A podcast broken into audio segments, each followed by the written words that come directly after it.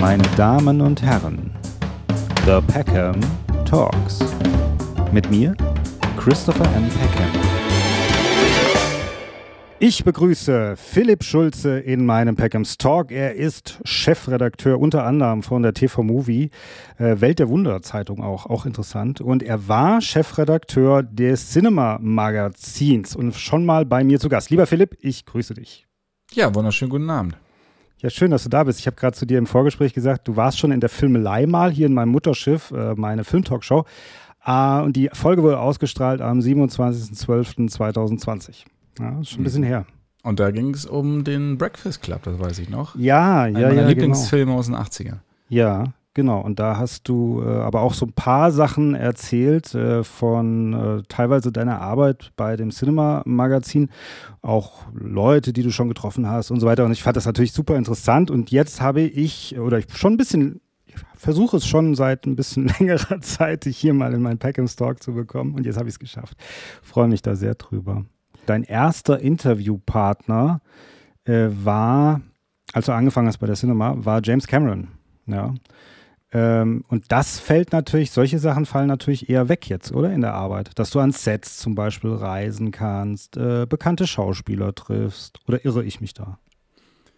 Genau, da hast du vollkommen recht. Das machen natürlich dann meine Kolleginnen und Kollegen, ja, Hm. die dann da in die Bresche sprengen und die Sets machen, weil ich dafür einfach keine Zeit mehr habe. Aber klar, also James Cameron, mein erstes Interview, das war schon natürlich schon eine dicke Nummer. Damals äh, durfte ich nach London fliegen und dann am Round Table mit ein paar Journalisten da sitzen und dann die Fragen abfeuern. Das war schon ziemlich aufregend und das wäre auch nach wie vor für mich aufregend, jemanden wie James Cameron zu interviewen. Also ich habe dann noch die gleiche Leidenschaft, auch das gleiche Adrenalin, was in mir sprudelt, wenn ich Leute interviewe, ob Deutsche es sind oder ob es internationale Leute sind, weil es kann immer irgendwas schiefgehen.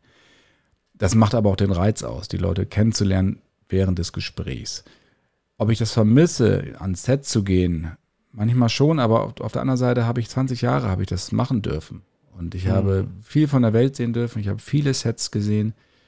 Äh, manche ähneln sich, manche ähneln sich nicht. Ähm, ich habe viele Leute getroffen und das mit den vielen Leuten treffen, treffen das mache ich ja nach wie vor. Also natürlich jetzt eher so im nationalen Bereich. Ähm, aber auch das ist spannend. Also ich muss nicht zwangsläufig jetzt George Clooney treffen, damit ich mich persönlich jetzt besser fühle oder so. Das ist, äh, weißt du, da kann ich auch irgendwie deutsche Schauspieler, Regisseure, Produzenten, mit denen ich mich einfach angeregt unterhalte. Oder dann kann ich auch einen Thorsten Sträter, das, das, das gibt mir genauso viel, wenn nicht sogar mehr, weil ich dann auch schnell auf einer Wellenlänge mit den Leuten bin. Ja, ja, und insofern äh, vermisse ich das jetzt eigentlich nicht. Ich, ich durfte das machen und bin da sehr dankbar für. Ja, und Thorsten Sträter und George Clooney, die haben auch viel Gemeinsamkeiten, von daher Finde ich auch. passt das gut. Äh, sag mal, da, also was war denn das für ein Film damals bei James Cameron? Was war das denn? Ghost of the Abyss, das war diese Ah. Doku, die er gemacht hatte, als er, glaube ich, das erste oder 18. Mal zur Titanic runtergetaucht ist. Äh, und dann hat er so neue Kameras und so entwickelt und darüber hat er gesprochen. War sehr technisch, aber es war sehr, sehr aufregend. Und war das damals dann wirklich so wie, ähm, du hattest, dir wurde einfach gesagt, so, sie haben jetzt zehn Minuten und es, äh, so und so viele Fragen, also Fragen wurden vorher gecheckt und so weiter, sodass man wenig Spielraum hatte oder hatte man Spielraum? Man hatte jede Menge Spielraum. Also diese Roundtable-Geschichten, für alle, die das nicht wissen, ich weiß nicht, du hast wahrscheinlich auch schon ein paar Mal auch in deinem Podcast erzählt, ähm, dann müsste man einmal eben auf Pause drücken, wenn ich mich jetzt wiederhole. Es ist dann so, dass dann mehrere Journalisten an einem Tisch sitzen und der Regisseur, Schauspieler, Schauspielerin, was auch immer, die kommen her und dann interviewt man diesen, diese Person dann irgendwie zu fünft oder zu zehnt, keine Ahnung was, dann eine halbe Stunde. Und dann geht es entweder Reihe um oder noch damals war es so, dass der Schnellste hat halt einfach die Frage abgefeuert. Und ähm, in der Regel war es dann so, dass zwei Leute geredet haben und der Rest hat zugehört. Das war dann so ein bisschen blöd, weil ich finde es eigentlich immer nett, wenn man auch auf die Kollegen Rücksicht nimmt und weil jeder möchte seine Zeitschrift bedienen oder seine Zeitung. Ähm, deswegen die Höflichkeit sollte man da schon walten lassen. Und Cameron war auch insofern ganz schlau, dass er wirklich das auch delegiert hat, hat die Leute halt dann nacheinander auch zu Wort kommen lassen, dass das nicht durcheinander geht, sodass ich als Anfänger, der ja dann damals noch so leicht eingeschüchtert war, zum einen von Cameron und natürlich von den Erwachsenen oder Erwachsenen, ich war ja kein Kind, aber von den älteren Kollegen, dann natürlich auch so ein bisschen eingeschüchtert war. So. Und insofern, das kam mir dann echt zugute und ich glaube, das war auch ein ganz okayes Interview. Ich habe es jetzt lange nicht mehr gelesen, das ist ja nun wirklich schon 20 Jahre her. Könnte ich eigentlich mal reingucken, was wir damals abgedruckt haben zu dem Film. Ja, ja auf jeden Fall. Jetzt hast du ja schon einige Leute eben, haben wir ja schon gerade angedeutet, also im Laufe deines Lebens interviewt, getroffen. Daniel Craig, da, da hast du mir meine Geschichte erzählt äh, bei diesem äh, Interview in der Filmelei, das verlinken wir auch, das kann man sich dann mal anschauen. Ähm, hat denn jemals eine Begegnung mit einem Star dir irgendwas im Endeffekt auch für dich im Privatleben, wenn du dann vielleicht einen Film gesehen hast, wo der dann mitspielt, dass irgendwie diese Begegnung hat dir das jemals etwas kaputt gemacht, sozusagen. Also, dass du jemanden getroffen hast, der war vielleicht überhaupt nicht so, wie du es dir vorgestellt hast. Und dann hast du gesagt, hm, irgendwie, wenn ich mir jetzt einen Film mit dem angucke, dann muss ich immer an dieses Erlebnis denken. Oder kannst, konntest du das immer trennen? Also nach dem Motto, äh, niemals die Idole treffen. Ja. Sagt man ja oft über Musiker, ne? Ja. Bei, nee, kann ich nicht sagen. Eigentlich eher im Positiven. Okay. Also da muss ich wirklich sagen, also ich gehe an jedes Interview unvoreingenommen ran. Also das ist egal, was ich da im Vorfeld gehört habe, wie die sind oder sowas. Wenn sie zu mir auch so sind, okay, dann ist es so. Ähm, aber sie haben mir oft von mehreren Leuten erzählt, ach der, die sei schwierig. Es kommt immer darauf an, wie du den Leuten begegnest. Also und welche Fragen du stellst und ob du dich mit ihnen und ihrer Vita auseinandergesetzt hast. Und wenn du das nicht gemacht hast, dann hast du deinen Job verfehlt, weil man bereitet sich einfach vor. Ja, so wie du weißt, was ich gemacht habe, ähm, erwarten das natürlich die Schauspielerinnen und Schauspieler auch von mir. Und das ist einfach mein verdammter Job, das zu tun. Und sonst bin ich nicht gut. So, und wenn ich das tue, kann ich halt aus dem Fundus an Fragen schöpfen. Und dann wird das auch interessant. Klar kann ich über den aktuellen Film, über das aktuelle Projekt reden, aber das interessiert mich vordergründig, aber ich möchte natürlich noch viel mehr wissen. Ich möchte wissen, wie die Person verschiedene Dinge sieht.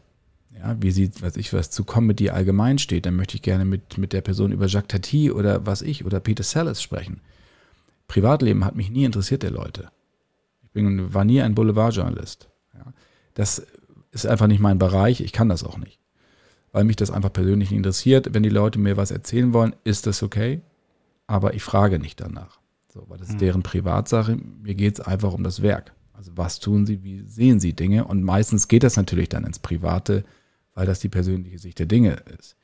Ein, ein Mann, der mich da wirklich sehr, sehr positiv überrascht hat, war Ben Affleck. Also ich mochte die Filme sowieso von ihm, vor allem die er gemacht hat. Ich habe ihn damals zu Argo eine Stunde interviewt.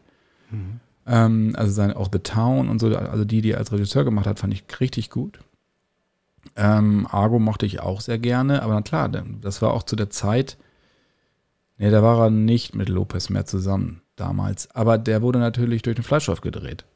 So, und der war auch sehr vorsichtig am Anfang. Was erzählt er? Was sind das für Fragen? Ne? Und das war ein ganz, ganz tolles Gespräch, weil wir einfach über Film gesprochen haben. Also das, was, was uns beide einfach verbindet. Und es ist ganz egal, ob der 80 Millionen auf dem Konto hat und ich nicht. Ähm, da geht es einfach wirklich um die Leidenschaft, weil wir teilweise einfach gleich sozialisiert sind. Und das macht dann einfach Spaß, wenn man diese, diese gleiche Basis hat. Darauf kannst du ausbauen. Und dann, wenn der merkt, dass man sich mit Filmen genauso auskennt wie er und das liebt, dann ist das schon die halbe Miete. Hm. Ja, ja, klar. Also das ist ja auch so ein bisschen jetzt, dass du im Grunde sagst, wenn man jemandem mit Respekt äh, entgegentritt, dann kommt dieser Respekt möglicherweise auch zurück. Ich glaube auch, dass das so ist. Ja, und auch ganz kurz, wenn ich dich ja. unterbrechen darf. Auch das Sie und Du. Ja. In der Branche ist es ja auch, in der Entertainment-Branche ist ja alles erstmal per Du. Ja. Ja.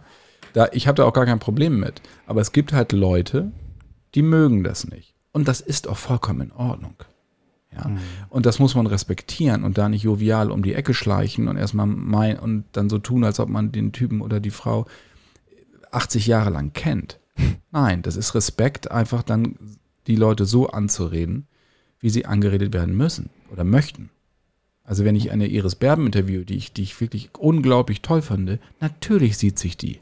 Mhm. Da kam ich nicht in der Iris Hauset. Natürlich nicht. Weißt du, aber das ist Kinder, also beziehungsweise das ist Kinder, gute Kinderstube, finde ich.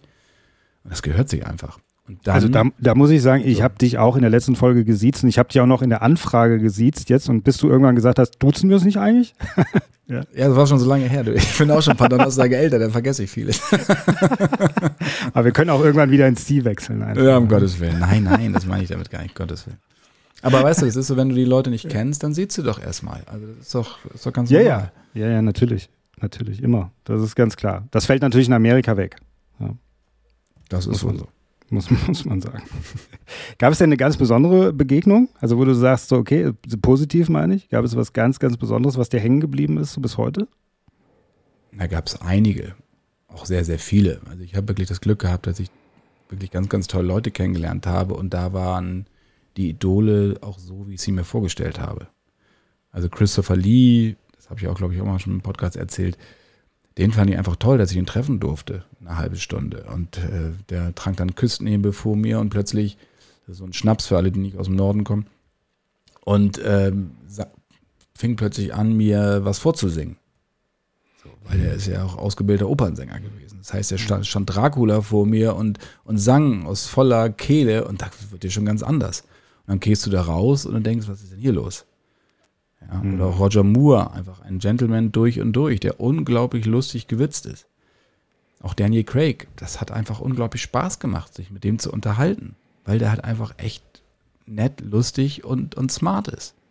Ja, und da gibt es, Iris Berben hatte ich angesprochen. Also da gibt es jede Menge ähm, Leute, die ich einfach, also wo ich das wirklich genossen habe, während des Gesprächs schon dachte so, oder auch Ridley Scott, wo der sitzt und denkst, mein Gott, dass ich das machen darf.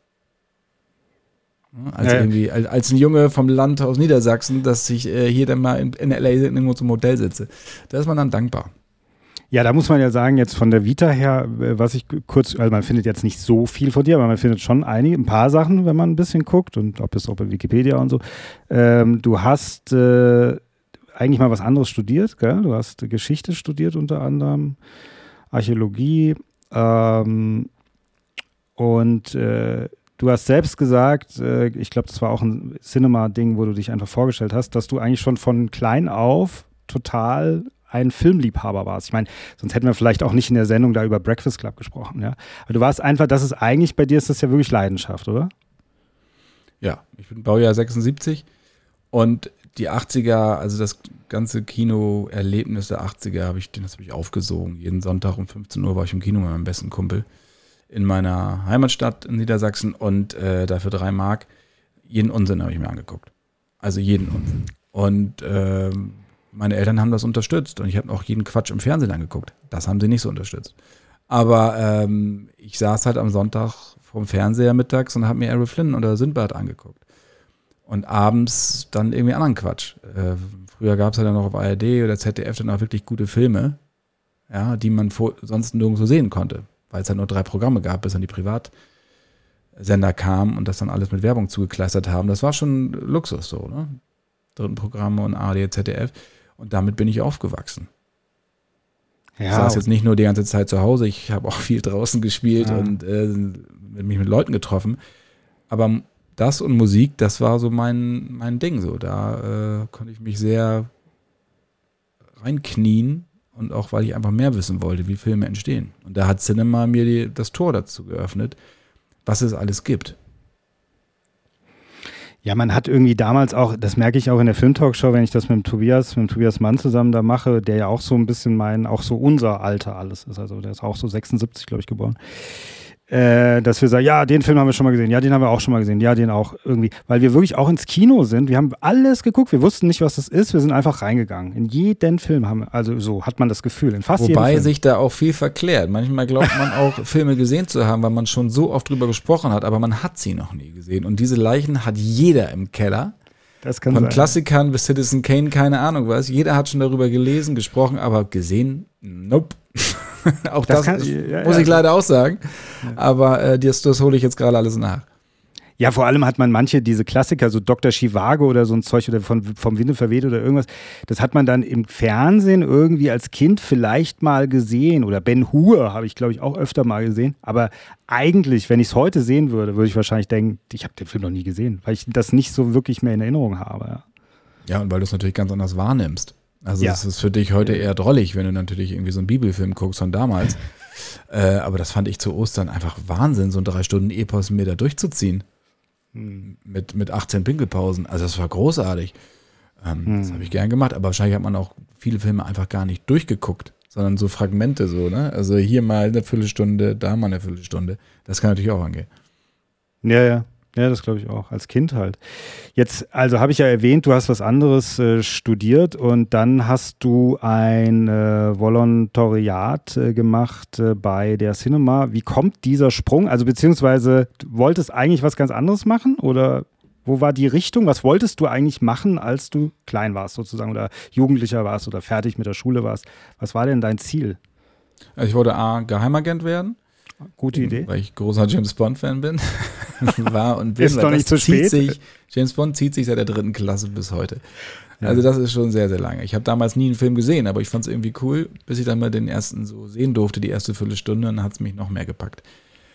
Ich fand das Thema einfach immer spannend. Ähm, Studium, Archäologie, ja, Soziologie, genau, und äh, Geschichte hat nichts mit Filmjournalismus zu tun. Ja, musste auch nicht, weil man das nicht studieren konnte.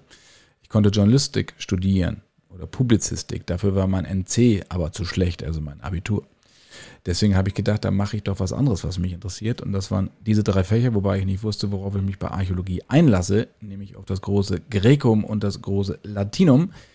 Das äh, ich, musste ich dann nochmal nachholen, aber hat mir auch nicht geschadet. Nicht, dass ich noch viel von weiß, aber zu dem Zeitpunkt fand ich es eigentlich ganz geil, das zu machen. Ähm, Archäologie, ja, das, das hat einfach Spaß gemacht. Also das Studium hat einfach Spaß gemacht und äh, Studium ging es auch gar nicht so sehr darum, jetzt das fachlich mitzunehmen, sondern sich selber zu organisieren. Allein in einer fremden Stadt zu sein, sich zu organisieren, ähm, zu disziplinieren hm.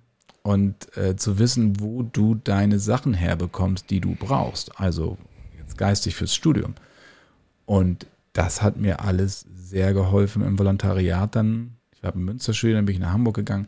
Das hat mir äh, dann da sehr geholfen, mich zu disziplinieren und zu organisieren und meine Texte zu strukturieren. So, das war eigentlich, das war einfach gut, aber ich habe während des Studiums auch sehr viele Praktika gemacht im journalistischen Bereich. Also unter anderem war ich auch bei Movie lustigerweise, habe da Praktikum gemacht. Da mussten die Kollegen auch sehr schmunzeln, als ich da vor sechs Monaten hingewechselt bin. Ähm, ich war bei der Welt, bei der Tageszeitung, ich war bei der Regionaltageszeitung bei mir zu Hause und auch bei Cinema. Und äh, bei Cinema, da habe ich den Kontakt einfach zu dem damaligen Chefredakteur Helmut Fiebig aufrechterhalten, dass ich dann, was waren das, fünf Jahre später, ja, das Volontariat dann machen durfte. Das war damals was ganz, ganz Besonderes, ein Volontariat bei einer Zeitschrift zu bekommen, vor allen Dingen bei, bei so einer Zeitschrift. Äh, da gab es dann noch schon einige Bewerber, aber das hat geklappt. Und dann konnte ich direkt nach dem Studium, hatte ich ein bisschen Zeit, mir eine Wohnung zu suchen in Hamburg und dann ging es gleich los. Okay, das heißt, du hast dann dieses Volontariat da gemacht und dann. Also Studium war Mittel zum Zweck, das muss man einfach so sagen. Das Studium war Mittel zum Zweck. Okay. Aber es hat Spaß gemacht und es hat mir, weiß Gott, nicht geschadet. Also das heißt, du hast aber dann eigentlich dich immer wie journalistisch nebenbei interessiert, hast überall irgendwelche Volontariate oder Praktikas oder irgendwie so gemacht und dann haben die und dabei hast du auch den Chefredakteur von der Cinema kennengelernt oder was? Weil du eben sagtest, dann später. Nee, ich habe ich hab Praktikum bei der Cinema auch. Ach, du hast erst Praktikum ja. da gemacht. Ah, okay. Genau, ja, weiß nicht, ob das zuerst war. da waren noch ein paar andere davor, glaube ich. Ähm, habe aber auch ein Praktikum dort gemacht und habe dann Helmut kennengelernt ah, und okay. ähm, war dann auch noch habe dann noch in LA gewohnt, habe da noch ein bisschen was getan, ähm, auch in Hollywood. Und genau, während des Studiums habe ich, hab ich dann mir eine Auszeit gegönnt, mal ein Semester und bin dann rüber. Und äh, genau, dann bin ich dann zu Cinema gekommen. Einfach so, also nach Los Angeles bist du einfach so, so gegangen, sozusagen, oder? ja, ich habe da ein Praktik Praktikum gemacht. Du hast dann ein Praktikum gemacht. Wie lange warst ja. du da? Wie lange warst drei, du? drei Monate. Drei Monate. Wie fandst du es da? Ich liebe die Stadt. Ich bin eher, also New York finde ich auch cool, aber New York macht mich irre, weil es einfach unfassbar voll und laut ist. Ja. Ähm, LA ist halt einfach natürlich keine schöne Stadt, weil es einfach eine riesige Fläche und Ansammlung von Häusern ist. Aber es ist natürlich erstmal das Klima. Ich finde die Leute unglaublich entspannt. Du fährst dir einen Wolf im Auto, das nervt natürlich, aber du hast den Strand, du hast äh, und du hast die Hollywood-Geschichte. Also da in LA einfach den Mulholland Drive lang zu fahren ja, oben am Auditorium zu stehen oder Observatorium zu stehen, auf die Stadt zu gucken, auf das Licht am Meer, das ist einfach Wahnsinn. Also ich mhm. bin dann ja auch immer wieder hin. Also beruflich auch, aber privat auch. So, ich dann auch dann natürlich dann auch Freundschaften da geschlossen habe und so. Und ähm, das war immer, selbst wenn ich nur für zwei, drei Tage da mal hin durfte, habe ich das sofort gemacht. Also das, das war reiner Luxus dann beruflich. Ich habe das immer auch als Luxus und Privileg angesehen, dass ich das machen darf, überhaupt wirklich für zwei Tage mal eben nach LA so anstrengend, wie das ist, mit dem Flug und alles. Aber das ist Jammern auf ganz hohem Niveau. Das muss man ja, ja, ist ja so. Also auf, was die Reisen, die ich gemacht habe und so, das waren ja, ich war ja nie eine Woche irgendwo, ne, dass ich da Urlaub machen konnte, sondern das war Arbeit und das war teilweise dann 24 Stunden Flug und äh, sechs Stunden vor Ort. So, ähm, das ist aber, wie gesagt, da nimmt man einfach trotzdem extrem viel mit. Hm. Ja, ja, also ich war zweimal da. Ich wollte, ich wollte früher immer Drehbuchautor werden und dann hatte ich irgendwann mit, äh, wie alt war ich dann, 19, 20, die fixe Idee, das äh, einfach so zu machen, habe meine Drehbücher übersetzen lassen, bin nach Los Angeles, weil ich hatte da einen Freund und habe dann da versucht, mich irgendwie durchzuschlagen und das habe ich dann irgendwie ein Jahr später nochmal gemacht und habe so die Stadt auch nochmal so ein bisschen anders, weil ich halt auch, habe dann immer in Motels gewohnt oder bei dem Freund gewohnt oder irgendwie so und habe das so kennengelernt und ich hatte immer so, damals jedenfalls, es war schon so, also wenn ich dann hier war, ich wollte, wollte dann immer wieder zurück. Ich fand das schon ganz, ganz toll, aber es ist natürlich alles sehr, sehr groß und es ist teilweise halt auch, ich, was, alleine, wenn man zum Beispiel das erste Mal das Hollywood Boulevard sieht, dann ist man schon ein bisschen schockiert, weil man sich es vorher, glaube ich, anders glamouröser vorgestellt hat. das ist wohl so, ja. Das ist schon ein bisschen, also dodgy, sagt man ja, ja ne? so ein bisschen heikel und schaurig da. Also ja, keine, ja. Gute, keine gute Nachbarschaft da. Tagsüber ist schon okay, aber ja, das ist, also beim, beim äh, Codec Theatre, da geht es ja noch, wo die, die Oscars ja. da verliehen werden, da ist es noch okay. Äh, der Rest ist nicht so geil, ja, da gebe ich dir recht. Aber diese ganze Diner-Kultur, dieses, dieses Weggehen, auch wenn das oberflächlich ist, dieses Rumgequatsche, wie geht's dir, wie auch immer, mich stört das null. Nee, nee, gar nicht. Ich will da keine äh, besten Freunde kennenlernen. Ich will da einfach eine ja. gute Zeit haben. Ja. So, und ja. da leben könnte ich, glaube ich, auch nicht. Das wäre mir erstmal auch viel, viel, viel zu teuer, weil äh, ohne Geld macht die Stadt einfach keinen Spaß. Das stimmt. Das meinte ich. Das war, so, das war so ein bisschen meine Erfahrung. ja. So. Viel so. Geld macht sie keinen Spaß. Das ist das andere ist dann halt so, ja, bist halt da. Aber das ist halt irgendwie mhm. nicht so halt cool. Halt ich hatte natürlich auch gleich überlegt, ja, Green Card beantragen, ist man ja immer gleich so geflasht, wenn du hoch, ne, so. Aber nein, um Gottes Willen.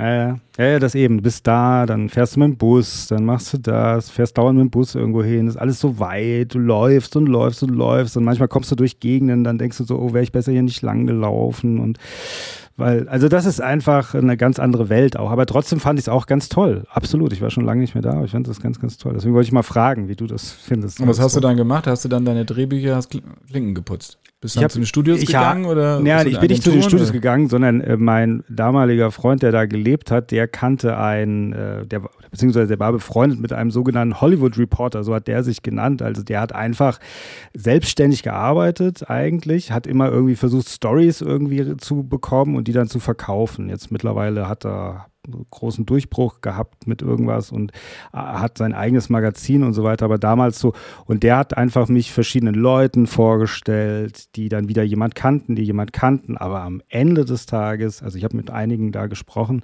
hat es eigentlich zu nichts geführt und dann bin ich nach Deutschland gegangen, habe dann, hab dann hier Kurzfilme gemacht, weil ich gedacht habe, dann mache ich es halt hier, ja, so. Okay. aber es war natürlich voll naiv, also es war damals halt voll naiv, aber ich habe halt irgendwie ja, aber ist ja, das nicht cool? Aber ist das nicht toll? Wenn du nicht naiv gewesen wärst, hättest du das nicht gemacht. Also das ist es ja. ja Sich einfach da, einfach reinstürzen da in das Abenteuer und dann zu sagen, okay, dann muss halt Lehrgeld bezahlen, so ist das halt. Ja, ja, und wir waren mit dem viel unterwegs und der hat immer versucht, seine Stories da, äh, ich weiß noch, wir waren einmal, waren wir, äh, das war glaube ich in, in Santa Monica war das, glaube ich. Und er hat dann gedacht, er hat, sieht das Auto, das Auto von Arnold Schwarzenegger parkt dort. Und dann hat, haben wir überall Arnold Schwarzenegger gesucht, weil er irgendwie eine Story gewittert hat und so. Ja, wir haben ihn nicht gefunden. Aber trotzdem, das war natürlich so eine ganz schräge Zeit im Nachhinein, weißt du, weil wir da immer irgendwie so mit dem auf Tour auch waren und so. Also es war schon ganz lustig, muss man sagen. War wahrscheinlich in seinem Fitnessstudio da. Hat er nicht da zwischen Venice und Santa Monica, war doch das Fitnessstudio, wo die da Keine gepumpt Ahnung. haben. Doch, er und, und, und, Ralle Möller und so, doch, doch, doch. Ja, ja, ja. Da muss das die, oder Marina de Rey, irgendwie die Ecke war das. Das geht ja alles ineinander über. Ja, ja. Ja, das war, also das weiß ich jetzt nicht mehr genau, aber so, es war, äh, war das denn Ende der 90er war das, ja, ja. Irgendwas. Ja, da hätten wir uns ja fast überschnitten. Ich war 2000. Okay, Okay. Ja, 2000 war ich auch noch mal. Wer weiß, vielleicht haben wir uns da getroffen und wissen es einfach nicht. Das kann natürlich sein, ja. Da haben wir, hatte ich noch Haare. Insofern ja, hat es mich ja. wahrscheinlich nicht erkannt. Ja. Also, ähm, das heißt aber trotzdem so, das war dieses Ding für dich, äh, du hast das, du warst wirklich fest davon überzeugt oder hattest immer so im Hinterkopf, okay, ich möchte einfach zum Beispiel zu einem Filmmagazin gehen. Aber hattest ja. du dann schon diese Idee, was, also was dich da erwartet oder so? Oder hast du so gedacht, ich möchte auch dann irgendwann die Leute interviewen oder irgendwas? Oder ist das dann eher passiert? Nein, das war immer der Plan. Es gab keinen Plan B.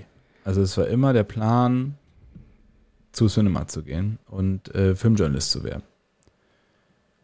Das war immer so. Das andere war dann halt, das habe ich halt, dann das Studium habe ich gemacht, weil, ich das auch wollte und das ähm, da weiter eintauchen wollte in die Themen, die ich da gemacht habe. Also die haben mir auch alle Spaß gemacht, meine Arbeiten, die ich da geschrieben habe. Das war einfach eine tolle Zeit. Aber das andere stand über allem. Und ich hatte Glück, dass das halt aufging. Und äh, wie ich mir die Arbeit eines Filmjournalisten vorgestellt habe, naja, ich wusste es ja durchs Praktikum. So, und das wusste ich ja, wie die Kollegen und Kolleginnen da arbeiten. Also Filme gucken, darüber schreiben, verreisen, so. Und das durfte ich dann ja auch sehr, sehr schnell machen als Volontär, also als Auszubildender mit James Cameron und Co. Da waren also sowohl der Helmut, der leider verstorben ist, der Chefredakteur da, als auch sein Nachfolger, der Arthur Jung, äh, die haben mir da vollkommen den Weg geebnet. Also da gab es keine Befindlichkeit, was will der Junge hier, dies und das, gar nicht. Die haben mich sofort reingeholt, ins kalte Wasser, Wasser geschmissen. Ich hatte, durfte, konnte immer hinkommen, wenn ich Fragen hatte. Die haben mich überall mit hingenommen, um Leute kennenzulernen das war eine super Ausbildung. So, und das habe ich dann auch später versucht, den Volontären, die dann mit mir zusammengearbeitet haben, als ich dann Chef wurde, auch zurückzugeben, beziehungsweise auch den anderen Kollegen, den jungen Kollegen, natürlich, die auch machen zu lassen. Mhm. Ja, und, äh, und den Sachen zuzutrauen und sie hochkommen zu lassen. Weil das ist einfach natürlich wichtig. Den Nachwuchs einfach zu fördern, so, weil ich davon einfach unglaublich profitiert habe. Mhm. Ja, ja, okay. Aber das heißt, du bist sehr zielstrebig schon immer gewesen, ja?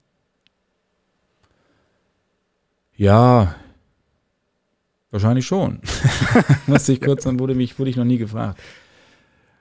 Naja, also scheint so. Aber es hätte es natürlich auch anders. Ich hätte das One Teil ja auch nicht bekommen können. Hätte ich mir was anderes aussucht, ausgesucht. Dann wäre ich vielleicht zur Tageszeitung gegangen und hätte da Kinokritiken geschrieben oder im Feuilleton oder was auch immer. Aber das Thema Film, das wollte ich halt immer machen. Und ich wollte nicht vor der Kamera stehen, auch wenn ich wie alle, glaube ich, in der Theater AG war, habe ich mich da nicht als Schauspieler oder, oder auch als Regisseur gesehen. Ich wollte darüber schreiben. Ich wollte von außen darauf gucken und das für andere Leute aufbereiten und ihnen das erklären. Mit Verweisen. So. Und zu sagen, okay, der Film kommt daher, hier sind Referenzen daran, dann macht das Ganze auch nochmal viel mehr Spaß. Und wenn man viel geguckt hat in der Vergangenheit, dann kann man halt aus einem riesigen Fundes schöpfen, weil es war, es ist alles schon mal da gewesen. Ja, das ist wie in der Mode. Weißt du, es ist alles schon da gewesen. Ja. Es kommt alles nur wieder, nur da wird immer ein Loch reingemacht, dann wird es als neu verkauft. Oder als neuer Trend. So, es, ist, es kommt in Wellen. Und das ist in, im Kino genauso. Und jetzt siehst du, wenn Leute wie Nolan oder äh, was ich weiß, oder Jacques oder Denis Villeneuve Filme drehen, woher das kommt, weil die genauso aufgewachsen sind wie wir weil die genauso alt sind wie wir. Die mögen vielleicht zehn Jahre älter sein, aber im Endeffekt haben sie die gleiche Sozialisation durchlaufen, filmisch, wie wir. Das heißt, oder Gareth Edwards, ja, mit, mit Creator und so. Du siehst überall, woher das kommt. So, und wenn mm. du Kubrick nicht kennst, dann weißt du nicht, woher er kommt.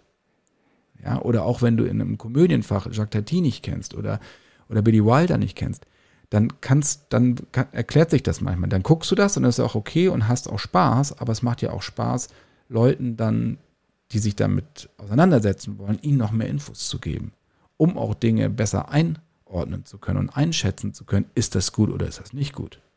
Was will er hier? Ja, also Tarantino wird ja immer vorgeworfen, er würde überall klauen, er würde keine originellen Sachen machen. Ja, das stimmt ja auch. Also es sind ja alles Versatzstücke von Filmen, die es überall gibt.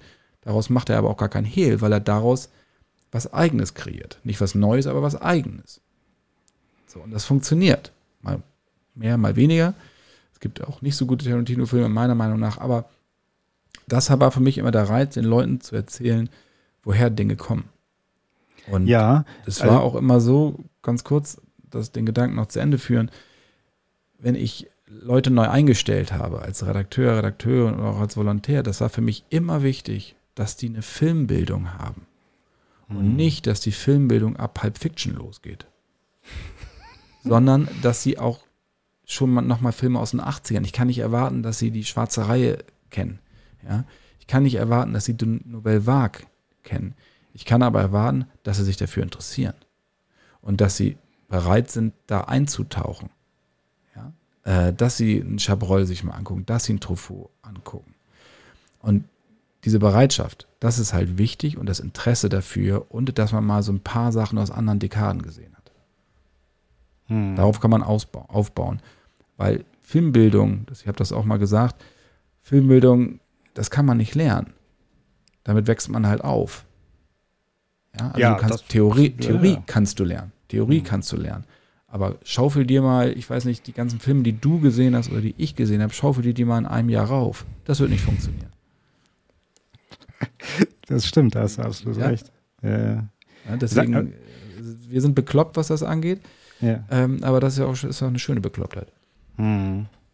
Ich habe manchmal das Gefühl, auch so in meiner Umgebung oder so, also ich meine natürlich nicht in meiner näheren Umgebung, weil ich ja die Filmtalkshow zum Beispiel mache, aber äh, sonst, äh, wenn ich mit Leuten spreche, die jetzt nichts damit zu tun haben oder so, da habe ich oft das Gefühl, dass Film für die ist so, ja, weiß ich nicht, wie Theater oder es ist ein, das, ja, es gibt Leute, die gucken Filme sozusagen und äh, manche. Aber was machen die sonst? Die gucken Serien dann.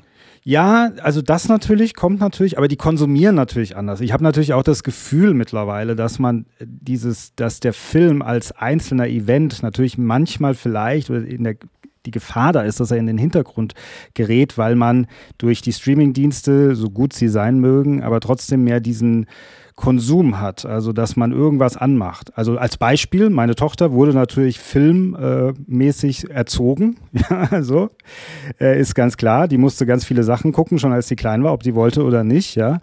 Ähm, und war, kann in etwa heute einschätzen, was zum Beispiel bei Netflix und Konsorten gut ist oder nicht so gut. So, ihre Freundin, bei denen ist das zum Beispiel nicht so, weil die Eltern nicht so filminteressiert sind. Das heißt, die gucken irgendwas.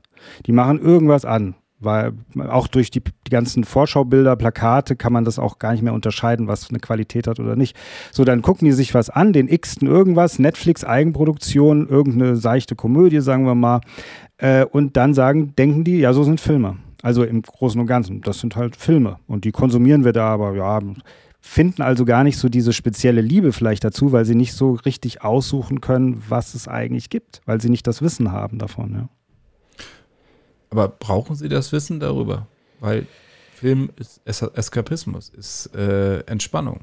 Und du musst im Zweifel nicht wissen oder musst dir im Zweifel nicht irgendwie ein Truffaut angucken, damit du einen tollen Abend hast. Also es kann auch eine seichte Komödie sein, solange der Film dich rausholt und du nicht mehr nachdenkst über die Probleme des Alltags oder zusammen einen Film mit der Familie guckst, weil das ist doch einfach toll. Ja, also John Lando hat mir, ich hatte noch ähm, zu Avatar 2 ein Interview mit John Lando, mit dem Produzenten, der das ja äh, gemeinsam mit James Cameron macht, ihn gefragt, weil wir dann auch über die Technik sprachen, mit 3D, 2D, was auch immer. IMAX. Und dann habe ich ihn auch gefragt. Ich sage, und äh, wie soll man denn jetzt Avatar 2 gucken? Dann hat er gesagt, ja, mit der Familie. Und genau das ist es. Also, dass du zusammen ein Erlebnis hast. Auch alleine ein Erlebnis hast. Ich gucke auch gerne alleine Filme. Das ist für mich unglaublich entschleunigend. Und da gucke ich auch irgendeinen bekloppten Slasher. Ich kann da abschalten. Ich muss nichts Anspruchsvolles immer haben. Gucke ich mir auch gerne natürlich an. Ich gucke auch immer beim, hier in meiner Videothek, zu, hier unten, den ganzen Kram, den ich über die ganzen letzten Jahrzehnte gesammelt habe, sind immer Sachen, bei die ich noch nie gesehen habe, die gucke ich mir dann auch nochmal wieder an. Aber das kann auch einfach mal was sein, was so vorbeirauscht. Aber ich mache da nicht aus. Verstehst du? Und ich, ich habe da nicht einen Second Screen, sondern ich lasse mich dann darauf ein. So, und das ist es. Also deswegen, wenn Leute vielleicht keine Ahnung vom Film haben, aber sie wenden sich dem Medium Film zu, das ist doch schon mal toll. Als jetzt nur sich RTL 2 irgendwie das Elend anderer Leute anzugucken.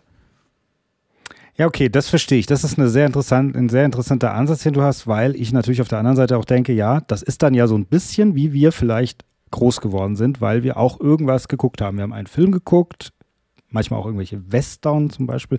Werden wir wahrscheinlich nie wieder in unserem ganzen Leben gucken, ja. Und wir wissen auch gar nicht mehr, wie die alle heißen, die wir da alle gesehen haben. Aber wir haben das geguckt, weil es uns irgendwie gefallen hat. Und das hat uns eigentlich dann wie zum Film oder hat uns dem Film etwas näher geführt. Das ist ja so ein bisschen, was du meinst, gell?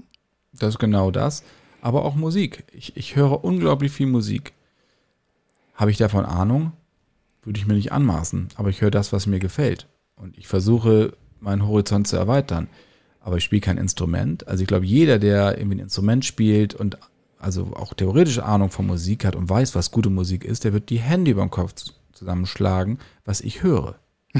Und ja, es ist halt so. Ne? Ich bin da vielleicht auch einfach gestrickt, was ich dann so höre oder auf meinen Playlisten habe. Aber hey, das macht mich glücklich. Und es ist. Musik.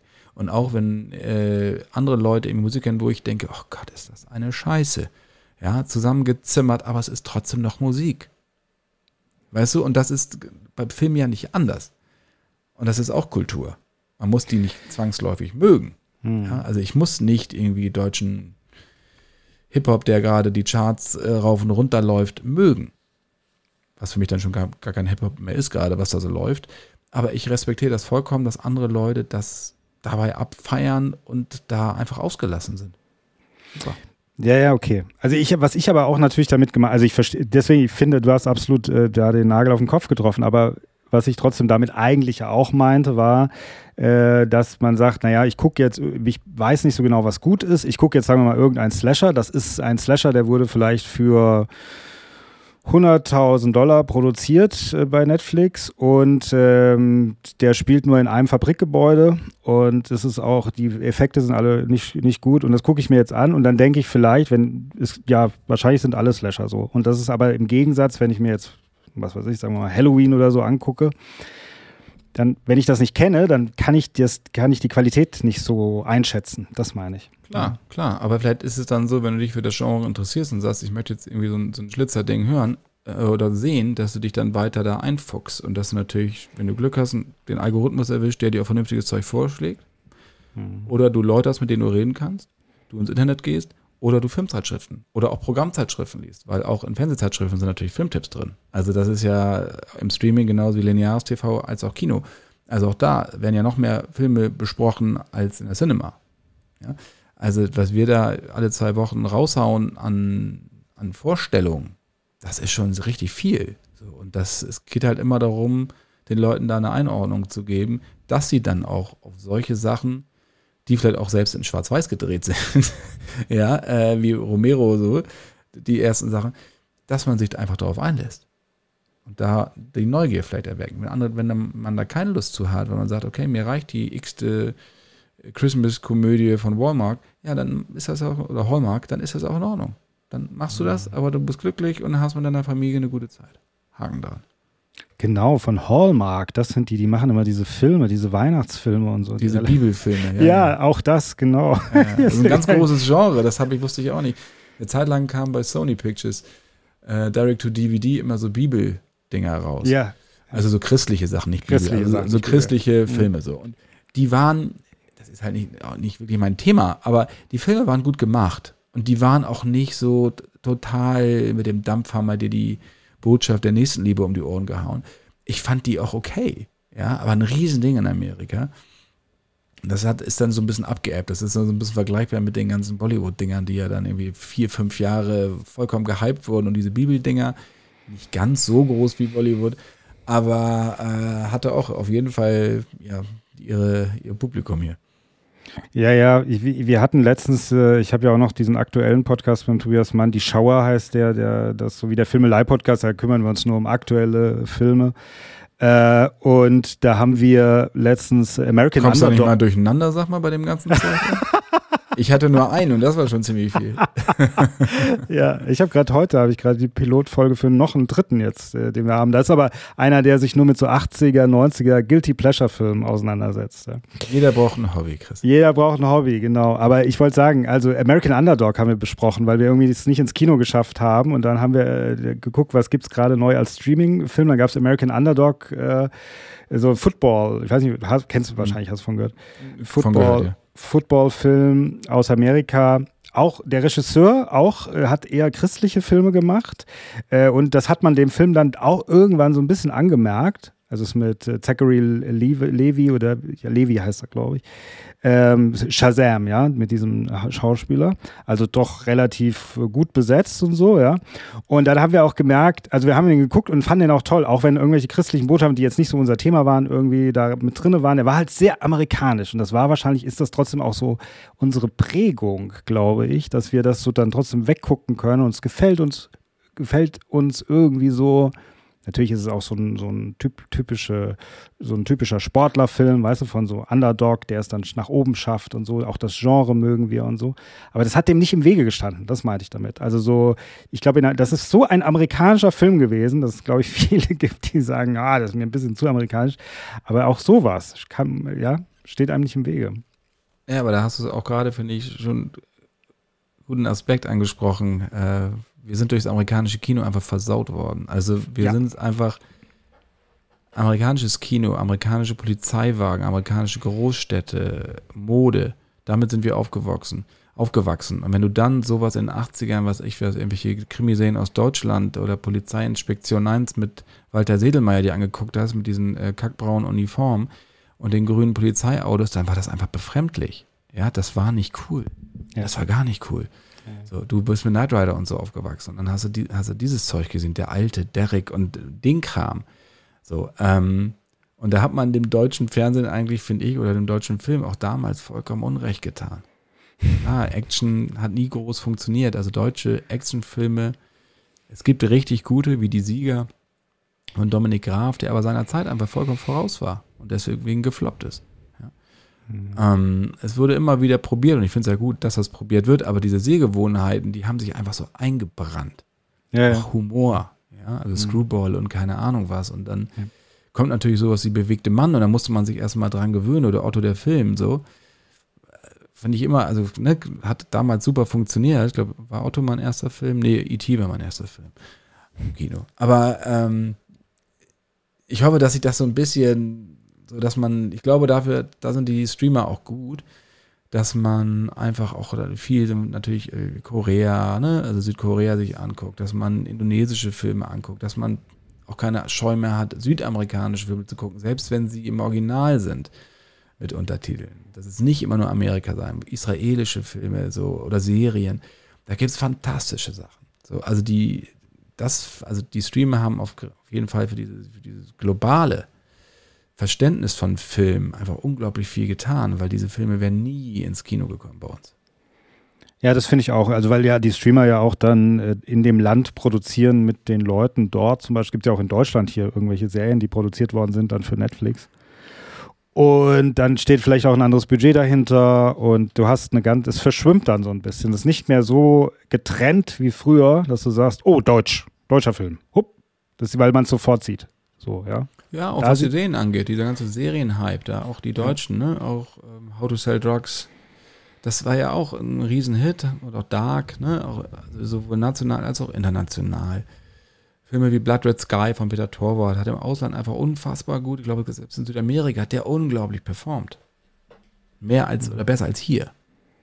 Mhm. Also das äh, öffnet dir einfach eine ganz neue Welt von, von Erzählweisen gerade das südkoreanische, äh, also vor 15 Jahren hätte dir jemand erzählt, dass südkoreanische Filme, südkoreanische Serie plötzlich hier durch die Decke geht mit Squid Game.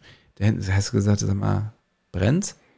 Was läuft bei dir denn nicht rund? Also, ne, so, aber das, äh, weil die Leute sich da einfach drauf einlassen und das natürlich auch so, so, so, eine, so ein Schneeballsystem dann plötzlich in Gang setzt, durch Social, wie auch immer, dass die Leute einfach bereit sind, sich das anzugucken.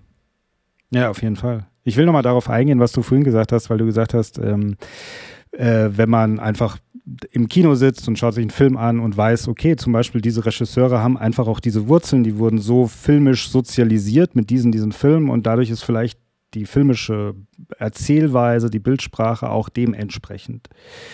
Denkst du denn so im, also ich meine, es gibt ja jetzt wieder, habe ich das Gefühl, irgendwie so, auch wie The Creator zum Beispiel als Beispiel, ja, also wirklich Filme, die so ein bisschen für sich stehen, wo man sagt, es ist kein Comic, es ist keine irgendwas, es ist irgendwie ein eigener Film, so.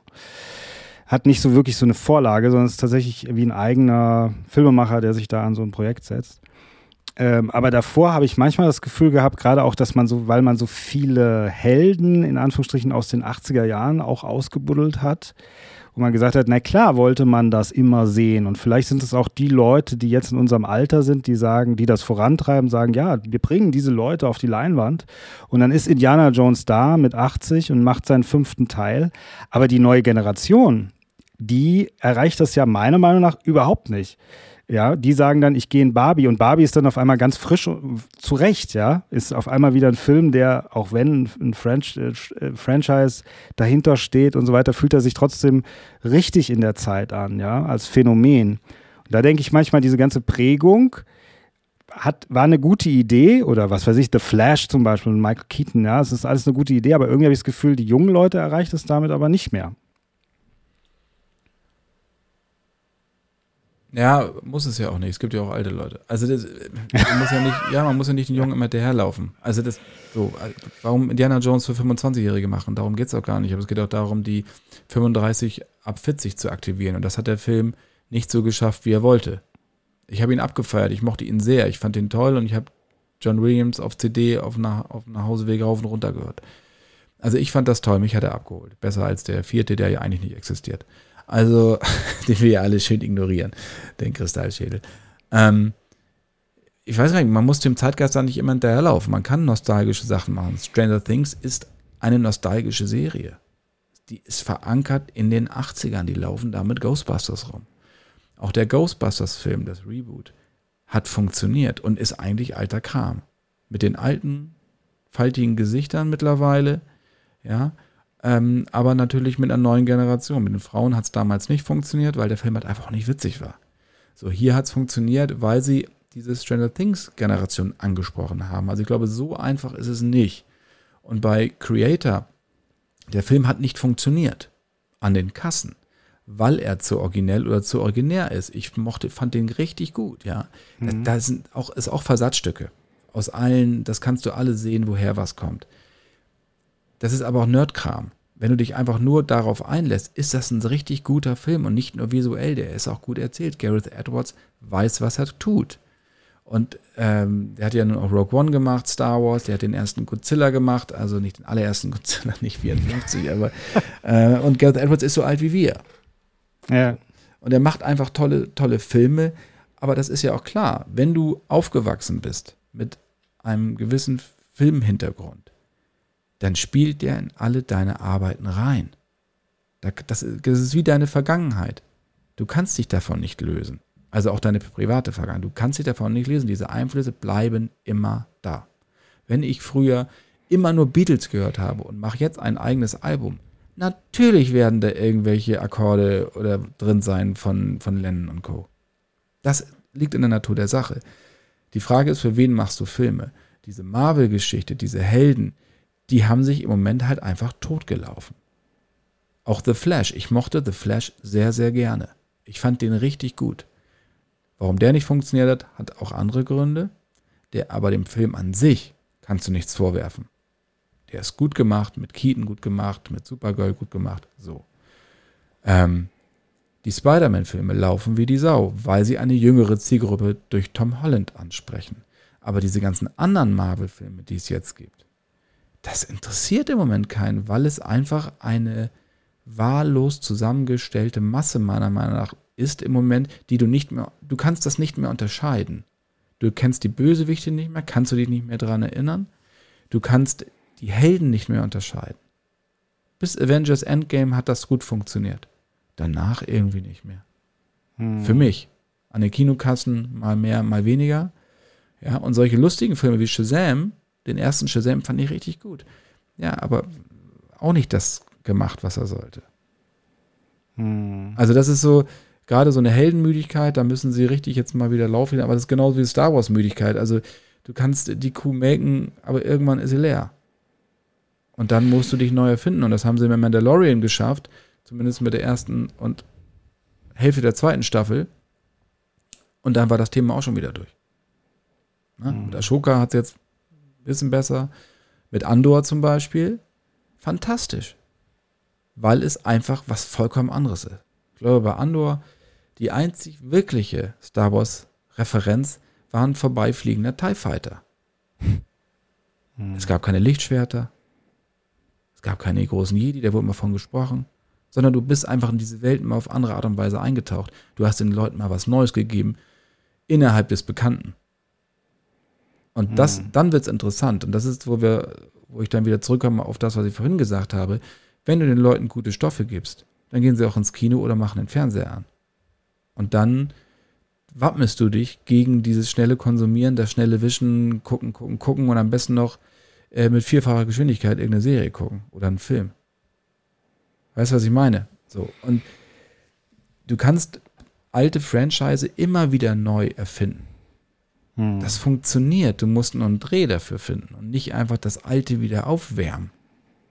Ich frage mich halt, deswegen meinte ich das eben, sind, also ich meinte ja eben ein bisschen auch so, sind vielleicht die Leute, die dafür verantwortlich sind, zu sehr verhaftet in ihrer Zeit, dass sie gesagt haben, das wollen wir jetzt sehen, wir wollen jetzt die alten Ghostbusters sehen, die, den alten Indiana Jones und dann eben, wenn ich, und das weiß ich halt nicht, hat man das früher eigentlich dann auch so gemacht? Hat man dann seine Helden aus der Kindheit in den neueren Filmen, die man gemacht hat, dann auch aufleben lassen, weil irgendwie sich ja auch alles wiederholt?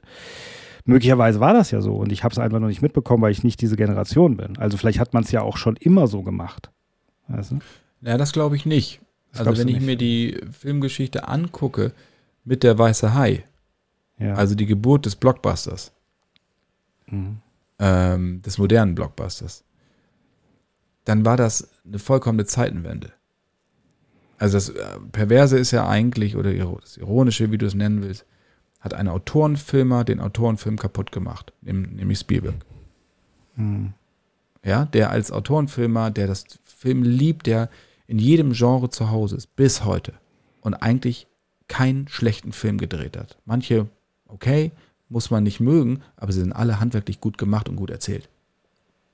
Manchmal vielleicht ein bisschen redundant, aber was ich, was ich meine, er hat Fantasy gemacht, Drama, ja, ja. So Sci-Fi. Und ähm, dann kam halt auch diese maximale oder diese Gewinnmaximierung in Hollywood natürlich auf. Also zu sagen, Blockbuster, der Weiße hat richtig Asche eingespielt, dann kommt Star Wars, dann macht man zweiten, dritten, dann kommt Lethal Weapon, so, dann kommt die, zweiter, dritter, dann geht das immer weiter. Dann die Geburt der Franchise. Also Rio Bravo 2 kenne ich nicht. Rio Bravo 3 kenne ich auch nicht. Die glorreichen Sieben, da gibt es mehrere Teile von, aber dann noch ja. nicht mit Jules Brunner. Also das schon, da haben sie auch schon angefangen, aber das waren natürlich ganz andere Zeiten. Ja, das stimmt. Frühstück bei Tiffany Teil 2. Ja, genau, sowas. Ja.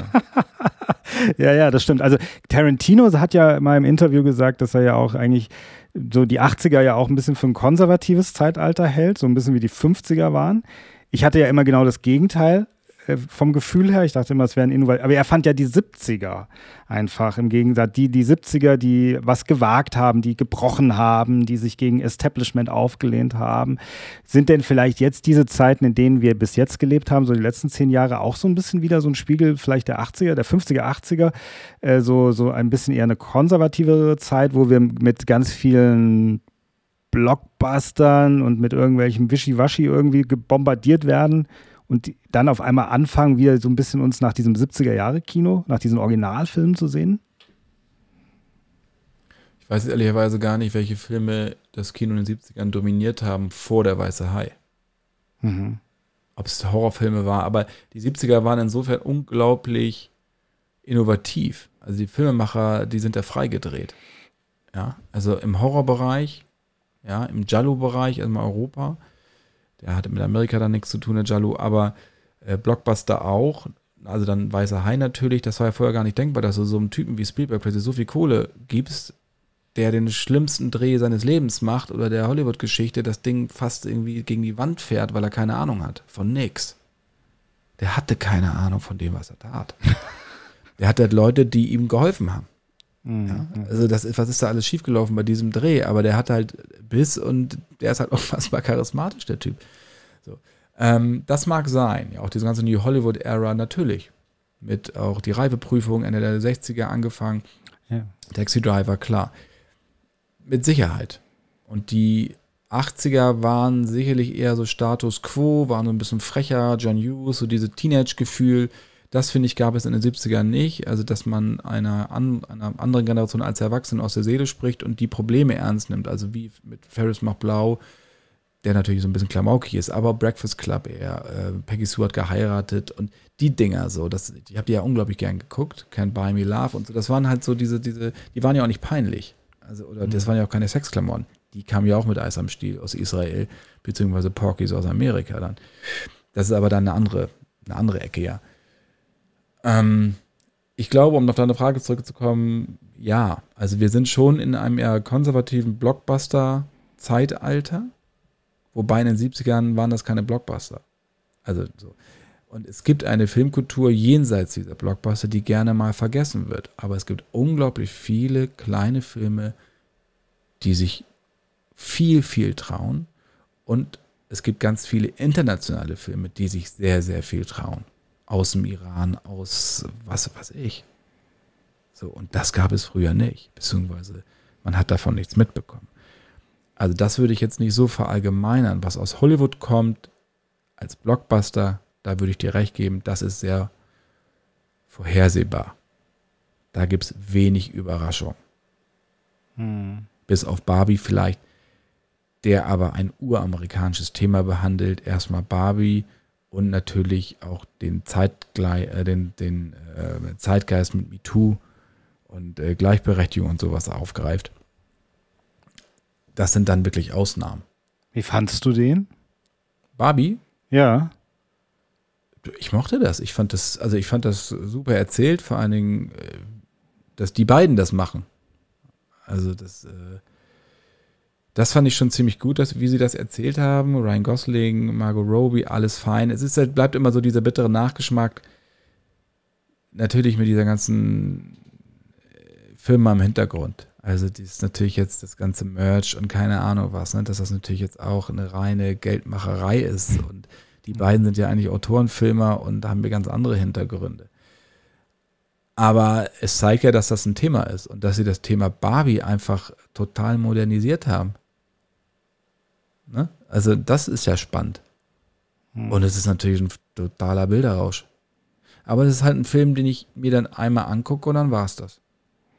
Ja, genau. Ich brauche also, das nicht nochmal. Ja, genau. Ich finde den halt einfach als Phänomen, finde ich den äh, äh, ganz toll und auch für eine junge Generation und vielleicht die dann sagt, wenn sie mal älter sind, oh, ich habe früher habe ich ich habe noch Barbie im Kino gesehen und so. Also so irgendwie so ein Originalfilm, aber ich fand ihn inhaltlich, also nicht inhaltlich von dem Thema, was er hat, sondern einfach wie er so ein bisschen dramaturgisch gemacht war und so fand ich ihn halt ja okay, aber jetzt nicht so herausstechend, dass ich jetzt sagen würde, dass vielleicht, also jetzt nicht vielleicht, weiß nicht, ob du das Gleiche meinst, aber auch so, dass man sich ihn immer und immer wieder mal anguckt, weil er irgendwie so lustig ist oder so besonders. Nein. das überhaupt nicht, ja, fand ich. Das habe ich aber bei modernen Filmen oder jetzt Filmen aus diesem Jahrtausend eigentlich so gut wie gar nicht.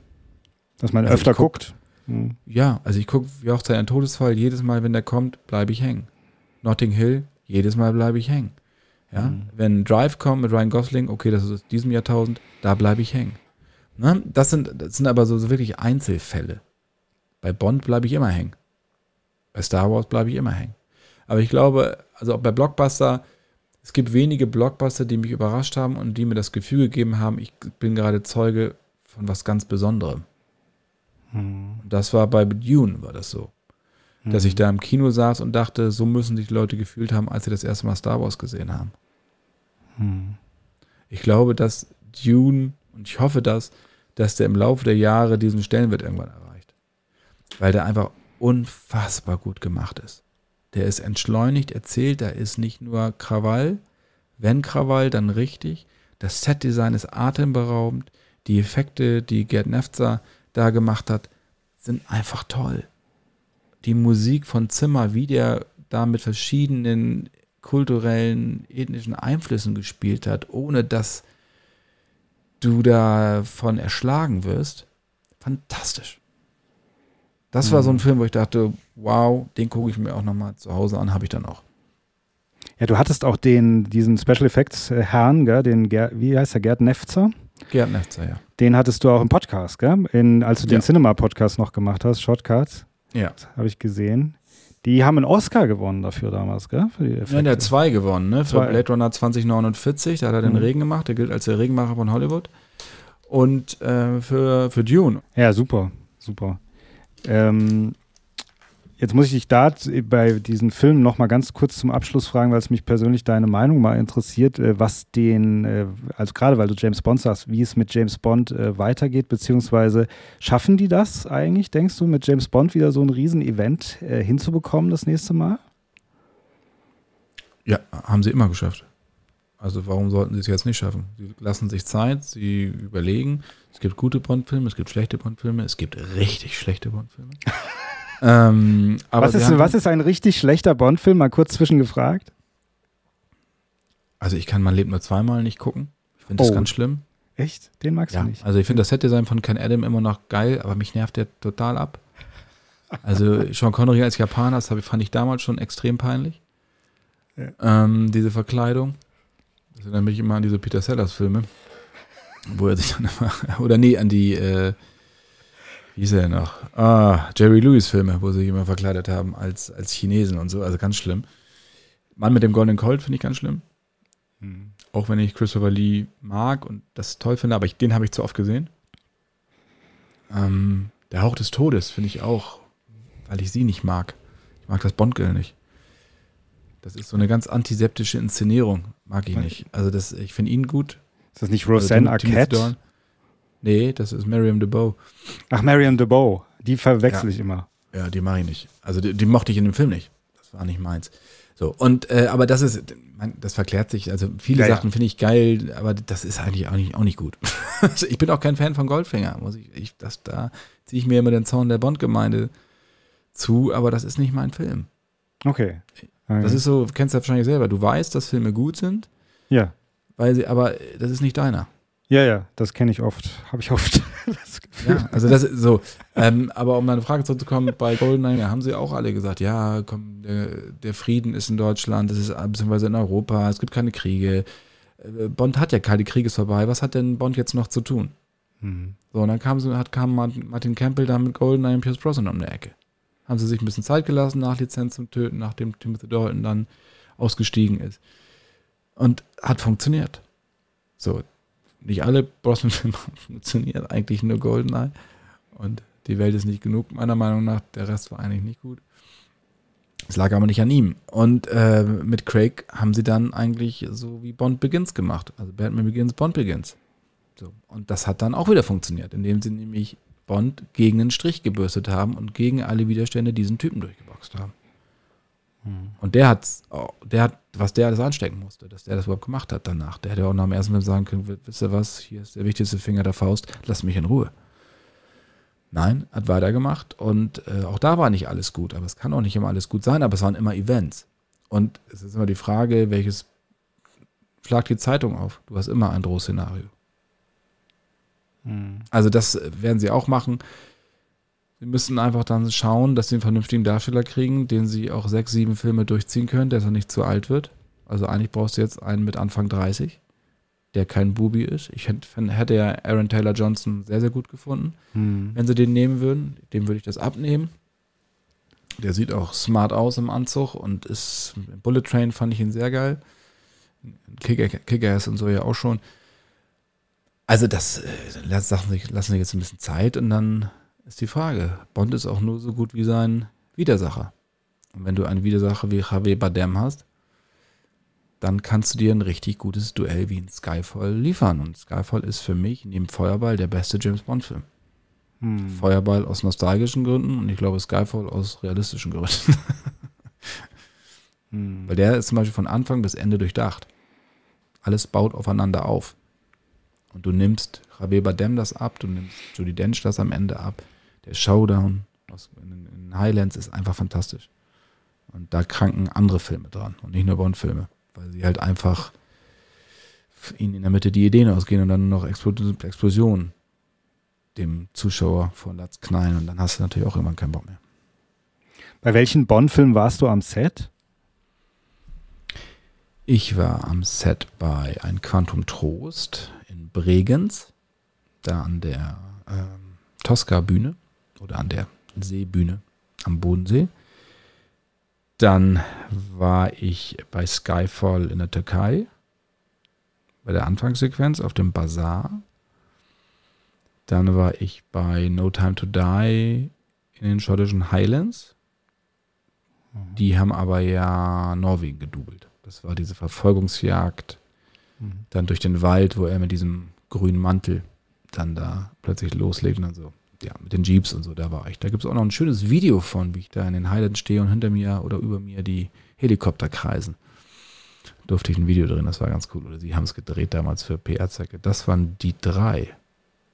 Genau, bei Casino Royale war ich nicht. Das war immer ein Tag oder wie lange war das immer? Ja, das ist dann eins. Bei Bregenz war ich zwei Tage ähm, und bei den anderen jeweils ein Tag dann. Dann bist du morgens bis abends da und dann nächsten Tag Interviews oder so, ja.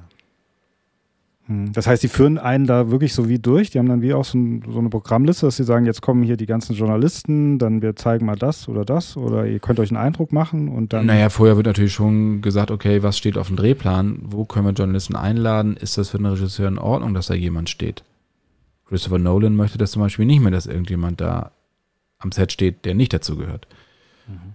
Ähm, bei Batman Begins war das noch anders, aber danach hat er, glaube ich, alles zugemacht.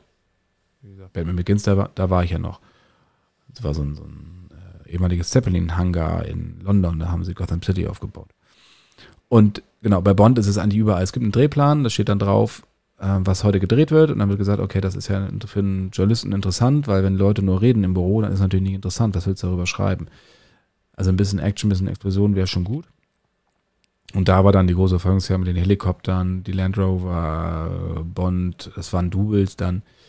Ähm, und dann kannst du richtig was angucken und kannst auch dann eine Reportage schreiben. Und dann machst du Interviews am Set mit Stunt Coordinator, Visual Facts, wie auch immer.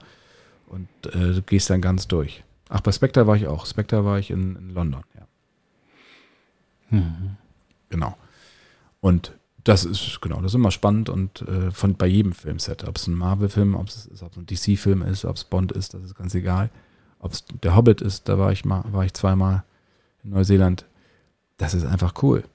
Der Aufwand, der da betrieben wird und die Leute, wenn dann Peter Jackson neben dir steht mit seiner, in seiner Cargohose und aussieht, ob er gerade aus dem Bett aufgestanden ist und seinem, seiner Kaffee, seiner Teetasse und erzählt dir dann einfach, über den Film und wie der da drin ist und dann irgendwie 15 Stunden am Tag arbeitet, das ist schon cool.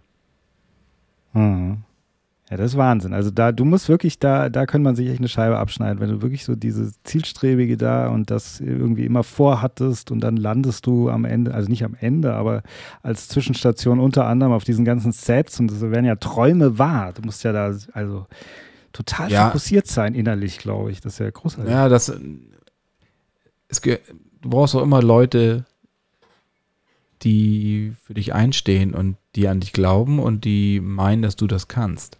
So alleine schaffst du das nicht. Also das ist halt so. Also du musst dich dafür interessieren, du musst dafür arbeiten, du musst dafür gut sein, aber du brauchst Leute, die dich hochkommen lassen. Das ist das A und O. Wenn ich nicht zwei Chefredakteure gehabt hätte, die das gut gefunden hätten, was ich mache, oder mir das zugetraut hätten, dann hätte das alles, dann hätte das jetzt anders ausgesehen. Jetzt dieser neue Job, den du hast, eben bei TV Movie unter anderem und so, ist das einfach jetzt alles, also jetzt als Laie, ich kenne mich in dieser Branche ja nicht aus, aber ist das sozusagen alles, ist dein Bereich einfach größer geworden? Hast du einfach mehr Verantwortung bekommen? Oder was ist denn der Zusatz oder für dich auch der Zusatz im Gegensatz jetzt vielleicht zur der Arbeit, die du dann eben aufgegeben hast in der Cinema? Es ist schon ein bisschen größer. Hm. Also mit TV14 verkaufen wir alle zwei Wochen knapp anderthalb Millionen Hefte. Das ist schon ziemlich viel. So, und auch mit TV Movie verkaufen wir sehr viele Hefte. Und auch TV Hören und Sehen und so. Also es ist schon, was ich hier auch interessant finde, ist, dass ich das Thema Filme, Serien, Streaming, Kino für ganz unterschiedliche Zielgruppen aufbereite. Also ich habe jüngere Zielgruppe mit TV Movie. Das geht aber bis 80 mit TV Hören und Sehen. Und das sind dann ganz andere Themen, aber es ist im Endeffekt sind es die gleichen Medien. Also mit Fernsehen, das meine ich damit. Und das ist einfach extrem spannend. Also, dass ich auch seniorige Themen aufbereite, die ich echt interessant finde, wo ich dachte, wo ich früher gedacht hätte, oh Gott, da habe ich überhaupt keinen Bock drauf. Nein, überhaupt gar nicht. Super interessant. Und dann Popkultur mit Movie, auch mit TV14 und dann Welt der Wunder, dann doch auch wieder Special Interest ein richtig gutes Heft. Ein ganz, ganz tolles Heft mit einer fantastischen Redaktion. Die richtig Ahnung haben, die wissenschaftliche Sachen einfach aufbereiten, so dass man es versteht. Und richtig, also schwere Themen. Kommt, kommt dir da manchmal dann noch dein Studium zugute mit Archäologie? Nein, ich schreibe da ja nicht. Ich schreibe ja nicht bei, bei Welt der Ja, aber wenn du was durchguckst, also sagst nein. Ja, ich, ich lese ja jedes Heft natürlich, ja. bevor es in Druck geht. Mhm. mhm. Also jedes meiner Hefte. Weil ich ja wissen will, steht ja mein Name dran, hinten im Impressum. Ähm, mhm. Und da will ich natürlich wissen, was da steht. Mhm. Und das sind wirklich ganz tolle, bunte Hefte, die unfassbar Spaß machen. Die, und die kannst du nicht innerhalb von einer Stunde weglesen. Das funktioniert einfach nicht. Dafür ist das viel zu komplex. Mhm. Und auch, wie gesagt, bei den anderen Sachen, das ist, also du hast dann auch mal ältere Schauspieler bei Hören und Sehen, dann kannst du aber auch mal jüngere wieder reinbringen. Beim Movie machst du dann mehr international und so. Also das ist halt einfach, also die, die Vielfalt ist bisschen größer als jetzt, wenn ich jetzt nur Cinema und TV-Spielfilm sehe, weil ich halt dann noch, wie ich gesagt habe, bis 80 die Zielgruppe habe und kann auch denen das Thema Streaming näher bringen. Das ist doch super cool. Also nur weil sie irgendwie 70 plus sind, heißt es ja nicht, dass sie das nicht interessiert. Die wollen ja auch mitreden, die wollen auch irgendwie äh, Entspannung, entschleunigen vom Alltag haben, keine Ahnung was und wollen dazulernen. Genauso wie jeder andere auch. Und warum, soll, ihn, warum soll, man, soll man sie bevormunden nach dem Motto, nee, ihr versteht das ja sowieso nicht. Das ist ja furchtbar.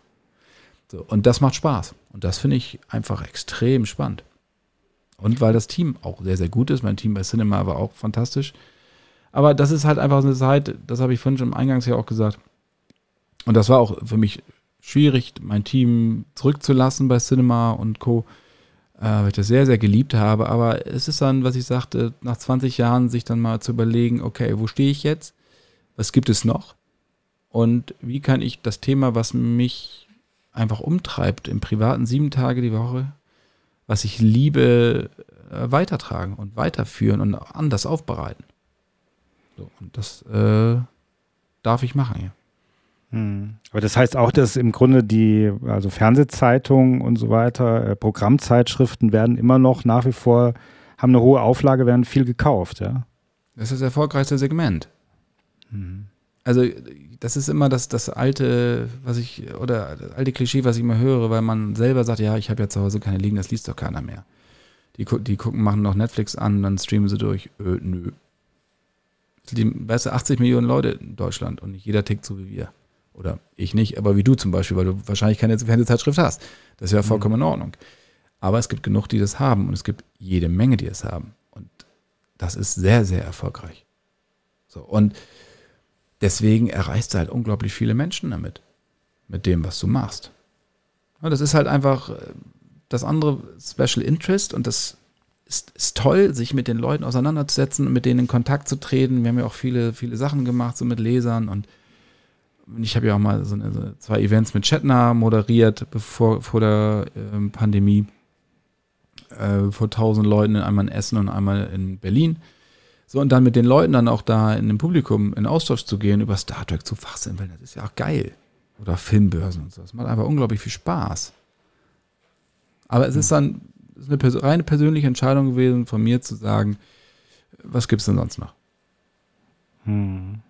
Also das Konzept einer Programmzeitschrift jetzt zum Beispiel hat sich nie verändert, sondern eigentlich dann nur die Themen, über die sonst berichtet wird, oder hat sich das verändert? Ja, das Thema ist Ordnung schaffen im Wust der Neuerscheinung. Mhm. So breche ich das mal runter. Die Programmzeitschriften oder die wie wir sie nennen, die Premium-Programmzeitschriften, also die 14-tägigen. Früher gab es ja nur die wöchentlichen mit Hörzu und Gong und so. Ähm, die 14-tägigen, als das mit TV-Spielfilm losging, danach kam TV-Movie und dann gab es ja auch noch äh, weitere. Ähm, das war genau der Ansatz, zu sagen, es gab nur drei Programme und plötzlich kamen die Privatsender und alle, Privatsender und alle waren überfordert. Und die haben Ordnung geschaffen. Durch die Listen, durch die Tabellen, durch den äh, Movie Star als, äh, als Bewertungskriterium, jetzt beim TV Movie zum Beispiel. So, und das hat ja funktioniert. Das war eine unglaubliche Erfolgsgeschichte. Heute ist das ja nicht anders als damals mit dem Privatfernsehen, nur jetzt sind es die Streamingdienste. Das heißt, du hast immer noch keinen Überblick.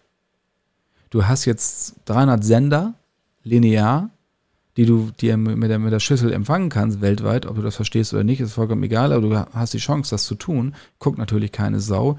Dann hast du noch sieben, acht Streaming-Dienste. So viel Freizeit hat doch kein Mensch. Also musst du kuratieren, also musst du einordnen, du musst Hilfestellung geben. Die Frage ist, wie du es machst und welche Systematik du findest. Weil es geht nicht darum, viel hilft viel. Weil wenn ich bei mir auf den Titel schreibe, über 800 Neuerscheinungen, ja, auf Deutsch gesagt ist das für den Arsch. Weil dann habe ich ja keine Ordnung geschaffen. Weil dann habe ich ja genau das Chaos wie auf den Plattformen selber. Dass ich auch nicht weiß, was ich gucken soll. Also es muss einfach darum gehen, lieber die Quantität zurückzufahren, die Qualität zu erhöhen, nämlich den Leuten wirklich nur das mitzugeben, was sie sehen sollen oder was sie sehen können. Um sie und sie vielleicht auch auf neue Sachen aufmerksam zu machen. Weil das ist ja auch interessant, mal über den Tellerrand zu gucken, was der Algorithmus dir nicht vorschlägt. Guckst du eine Komödie, guckst du 100 Komödien. Südkoreanisches Horrorkino stellt er dir nicht vor, wo du vielleicht auch mal Bock drauf hättest. So, aber das ist dann unsere Aufgabe, das zu tun und einzuordnen. Und das können wir dann mit einem Filmwissen, was die Kollegen genauso haben. Ähm, also ich bin ja auch in bester Gesellschaft, wie ich äh, also beruflich aufgewachsen bin, die kennen sich im Film alle bestens aus. Hm. Ja, das wird manchmal immer so ein bisschen stiefmütterlich, beziehungsweise immer so ein bisschen despektierlich behandelt. Ah, Programmzeitschriften, das ist ja nur was für alte Menschen. Ö, nö. So einfach ist es nicht. Ja, ja, vielleicht kaufe ich mir auch mal wieder eine, weil ich natürlich auch, gerade was äh, Streamingdienste betrifft, da finde ich es halt immer, immer schwieriger, tatsächlich, äh, gerade auch deshalb, also etwas herauszusuchen, beziehungsweise äh, was mir auch manchmal eine, ein Problem verschafft, ist, dass es halt sehr, sehr viel gibt. Ist, ich sehe irgendwelche Trailer, ich sage, der Film interessiert mich und dann eine Woche später ist er schon als Streaming erhältlich und dann kommt aber schon nochmal eine Woche später wieder ein anderer und dann kommt noch einer und noch einer und auf einmal, wow, und wo war der nochmal? Ach, der war bei dem Anbieter und der war bei dem. Und das ist für mich viel schwieriger, als einfach ins Kino zu gehen, so wie früher. Ja, wo ich wusste, da läuft der Film dann früher noch, weiß ich nicht, fünf Monate. Ja, und das macht es, finde ich, ganz schwierig, im Streamingdienst da einen Überblick zu erhalten. Ja. Auf jeden Fall. Also das ist ja Entertainment-Stress pur. So, und ja, das, ja. weißt du, das ist immer so lieber finden statt suchen. Ne? Muss man es einfach mal so sagen, wie es ist. Also mich frustriert das total und wir wissen das ja auch aus Erhebungen, wie, wie lange Leute suchen, bevor sie was gefunden haben. Und das ist halt einfach, ich meine, so viel Zeit hat halt abends keiner. Wenn du Kinder hast, dann bist du vor acht, halb neun, sitzt du nicht vom Fernseher, weil du die Kinder ins Bett bringst. Dann hast du noch anderthalb gute Stunden und gehst ins Bett, wenn du einen harten Tag gehabt hast. So, das ist der Durchschnitt. Ne? So, und, ähm, und die Zeit willst du einfach vernünftig nutzen. Du kannst mit deiner Frau und deinem Partner einfach mal reden, das wäre ja auch mal gut. Hilft dir auch. ähm, da vielleicht mal nicht immer nur Fernsehen zu gucken, aber wenn du das gucken möchtest oder auf dem iPad was, dann soll es auch was Vernünftiges sein und nicht irgendein Scheiß, weil das nervt. Und ich bin privat, ich bin, also ich weiß, ich weiß das auch und ich habe auch immer, wenn ich Filme rezensiert habe, die Filmemacher machen diese Filme nicht, um mich zu ärgern. Also sie machen nicht bewusst Scheißfilme, nur damit ich mich schlecht fühle. So, das war immer, habe ich auch mal weitergegeben. Ich sage, hört auf, immer Sachen zu zerreißen. Ich sage, analysiert das, guckt, warum das nicht funktioniert und nicht einfach aus irgendwelchen Befindlichkeiten heraus. Weil das mhm. ist nicht objektiv. Wobei eine Filmkritik nie objektiv ist. So, das ist ein, trotzdem ärgere ich mich, wenn ich zu Hause jetzt einen Film gucke und denke so, das ist ja der größte Scheiß. Weißt du, also das, wenn ich Halloween 2 gucke irgendwie und denke, was, was ist das denn jetzt hier? Oder Scream oder wenn ich denke, mein Gott, da passiert, oder Fast and Furious, da passiert ja, also was, ne, so, dann ärgere, dann ärgere ich mich. Weil das halt so, eine, so ein brechendes Kino ist wenn ich einen Autorenfilm sehe, den ich nicht, oder was heißt Autoren, hört sich auch immer so ganz so, so künstlerisch an, aber einen Film sehe, der wo eine Idee hintersteckt, der für mich funktioniert, dann kann ich mich aber nicht ärgern. Weil ich weiß, okay, da steckt eine Idee, aber die funktioniert nicht für mich. Das ist ein Unterschied. Ich kaufe mir ja mittlerweile wieder vermehrt Blu-rays und DVDs von Filmen, die ich halt unbedingt sehen will, weil ich sie dann auch zu Hause haben möchte. Aber da näherst du dich natürlich sozusagen als Filmintellektueller auch der Sache an, dass du dann sagst, ich kann gegen Autorenfilm nichts sagen. Weil letzten Endes manchmal ist es ja auch so eine Befindlichkeit und manchmal glaube ich einfach auch, die Streamingdienste Sachen, ich glaube, in der Produktion sind manche Sachen auch billiger geworden. Vielleicht, dass man auf digital drehen kann zum Beispiel. Es werden viel mehr Sachen freigegeben. Es wird gesagt, wir versuchen das mal oder irgendwas kommt auf den Markt und dann wird dir das halt vorgeschlagen, du guckst es und dann ist es halt qualitativ einfach nicht so hochwertig, weil vielleicht einfach nicht viel Zeit auch damit verbracht wurde, das überhaupt in, äh, zu produzieren oder vorzubereiten oder das Drehbuch zu schreiben. Und ich glaube, das, die, diese, diese Produkte, die äh, quellen ja über. Und das finde ich ja auch sehr, sehr ärgerlich dann. Und da kann ich mich dann auch zurecht ärgern, finde ich, weißt du? Da weiß ich ja nicht, wie ist die Intention des Filmemachers. Ja, keine Ahnung, der hat sich wahrscheinlich gefreut, dass er eine Chance bekommen hat, bei Netflix mal einen Film zu drehen. Ja. Das mag sein. Also das, du erreichst einfach ein großes Publikum da. Und die Budgets bei Netflix sind schon okay. Also wenn du ein Original für Netflix drehst, dann ist das schon gut finanziert. Natürlich brauchst du immer mehr Geld. Du kannst immer mehr Geld gebrauchen. Aber da sind, ja natürlich auch viele lizenzierte Produkte, die eingekauft werden, die aber von anderen Sachen produziert werden und die Leute freuen sich, dass der jetzt mal gekauft wurde, irgendwie in Cannes oder keine Ahnung was. Ähm, nur mich als Filmintellektuellen zu bezeichnen, fand ich schon gerade lustig. Das hat noch gar keiner getan. Ähm, weiß ich nicht, ob das auch so passt. Ich, das war ja ein Kompliment. Sag, sag mal so, ich liebe, ja, das habe ich auch so verstanden. Aber du, ich, ich liebe Filme, ich kenne mich ein Stück weit damit aus. Ich glaube, das ist, kann man es damit so umschreiben. Ja, aber ich glaube, wenn man sich da annähert oder so, weißt du, also sich auch vielen, also der Filmgeschichte ja auch annähert. So, und da sich damit auseinandergesetzt hat, irgendwie Zeit seines Lebens, vielleicht irgendwie da mal so reingeraten ist als Kind, Jugendlicher und dann auf einmal weiter daran arbeitet, dann kann man das schon so sagen oder so bezeichnen, weil man sich ja wirklich aus einer ganz anderen Intention oder mit einer anderen Intention diesen ganzen Film ja auch äh, stellt, sozusagen, ja, und sich das anguckt aus ganz vielen Perspektiven wahrscheinlich auch, ja. Ja, das, das mag vollkommen sein, aber ich bin zum Beispiel keiner, der, wenn ich privat ins Kino gehe mit Kumpels und dann geht der Film aus und sagen wir, ja, ich fand den richtig gut, ja, ich fand den auch gut. Und dann war es das. Ja, ja, also das, ja. Wir, wir, wir analysieren nicht. Auch wenn ich mit Kritikerkollegen privat ins, ich bin ja auch mit einigen privat befreundet, dann zerreißen wir die Filme nicht. Das mache ich auch nicht, wenn ich nach einer Filmvorführung aus dem Kino komme und dann um meine Meinung gebeten werde ähm, von den Verantwortlichen, dann sage ich das natürlich kurz und knapp. Aber ich gehe den Film dann nicht durch. Dann ist der auch noch zu frisch, den muss ich den sacken lassen. Und dann setze ich mich damit auseinander, wenn ich ihn schreibe. Aber da muss ich dich nochmal ganz kurz fragen. Ähm, und zwar, Heißt das aber im Umkehrschluss, wenn man jetzt so diese Auswahl hat, einfach an, an ganz vielen Streamingdiensten zum Beispiel, man kann sich nicht entscheiden und dann irgendwann hat man sich entschieden und schläft ein. Es gibt ja so ein Meme oder so, wo man zwei Stunden sucht und dann guckt man fünf Minuten und schläft ein, ähm, weil man so erschöpft ist vom Suchen. Äh, War es dann vielleicht dann doch früher besser, dass einfach irgendwas in ARD, ZDF lief abends und dann hat man das alte einfach geguckt, weil es gab ja auch nichts anderes. Man hatte keine Auswahl. Dann hat man einen Doris Day-Film geguckt oder so, weißt du? Ich fand die Auswahl mit RTL und Sat1 damals mega. Ja, aber noch vor RTL und Sat1, sagen wir mal. Ach, vor RTL, ja, da war ich noch schon, war ich doch sehr klein. Selbst die Auswahl hat mir gereicht, weil ich ja nichts anderes kannte. Da hat es ja keine Vergleichsmöglichkeiten gehabt. Also Amerika war ich damals noch nicht mit irgendwie Kabelsendern und so. Also, nee, also ich weiß nur, als das im Sat1 kam, dass, dass ich plötzlich Enterprise gucken konnte. Ja, oder auch mit RTL dann auch die ganzen, und Tele 5, da die ganzen Zeichentrickfilme, Marshall Bravestar, Saber Rider und den ganzen Kram. Das habe ich abgefeiert. Ne? Ähm, und Ghostbusters und keine Ahnung was, was da kam als Zeichentrick. Das war einfach die Auswahl. Aber du, klar, gezielt geguckt, weil ich habe mich dann nur darauf gefreut, aber ich habe auch alles geguckt.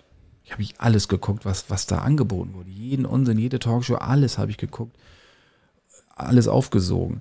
Jetzt, klar, das ist natürlich inflationär. Aber das ist auf der anderen Seite natürlich auch toll, wenn du da eine Ordnung reinbringst.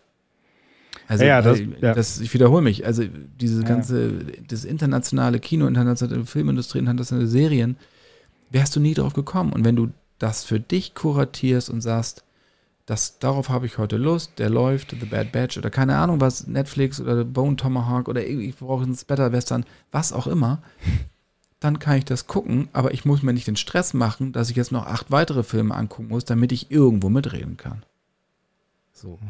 Und das ist bei Serien ist es natürlich vollkommener Stress, weil wenn du zehn Folgen A 60 Minuten hast, das ist mal richtig viel Zeit. Da habe ich selten Bock drauf. Wenn ich mhm. abends oder hier vorm Fernseher sitze oder dann mal vielleicht auf dem Flug und dann mal eine Stunde Zeit habe, dann so gucke ich mir das an. Aber guck mir dann auch fast immer noch so alten Kram an. Dann gucke ich wieder Office. ja, ja, ne, ja, dann gucke ich wieder die, die ja. Steve Carell-Dinger oder dann gucke ich The Walking Dead wieder. Oder da nochmal weiter, weil ich dann irgendwann ausgestiegen bin.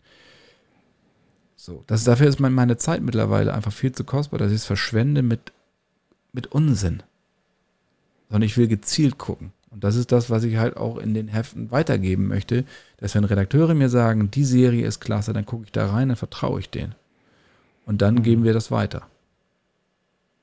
Ja, das alles geguckt. Ja, das verstehe ich. Also ich verstehe auch diesen Ansatz letzten Endes und das ist ja auch ein, ist ja interessant eigentlich, weil das ja jetzt auch dein Beruf ist sozusagen und dann setzt du dich damit ja komplett aus, ganz anders auseinander. Es ist ja eher eine Aufgabe, eine Herausforderung und äh, du weißt du, du bist ja nicht dann der klassische Konsument, sondern du denkst ja, ja, ich kann jetzt, ich habe die Möglichkeit, die Chance, ich kann diese Ordnung da reinbringen. Das ist ja eigentlich auch Genau, toll. aber ich bin auch Konsument. Also es ja, geht natürlich auch, auch selber, was, ja. was nervt, was geht mir auf die, was fällt mir auf die Nerven bei diesem ganzen Überangebot? Wie kriege ich für mich selber Ordnung rein und ziehe dann die Rückschlüsse, was könnte für andere auch interessant sein? Hm.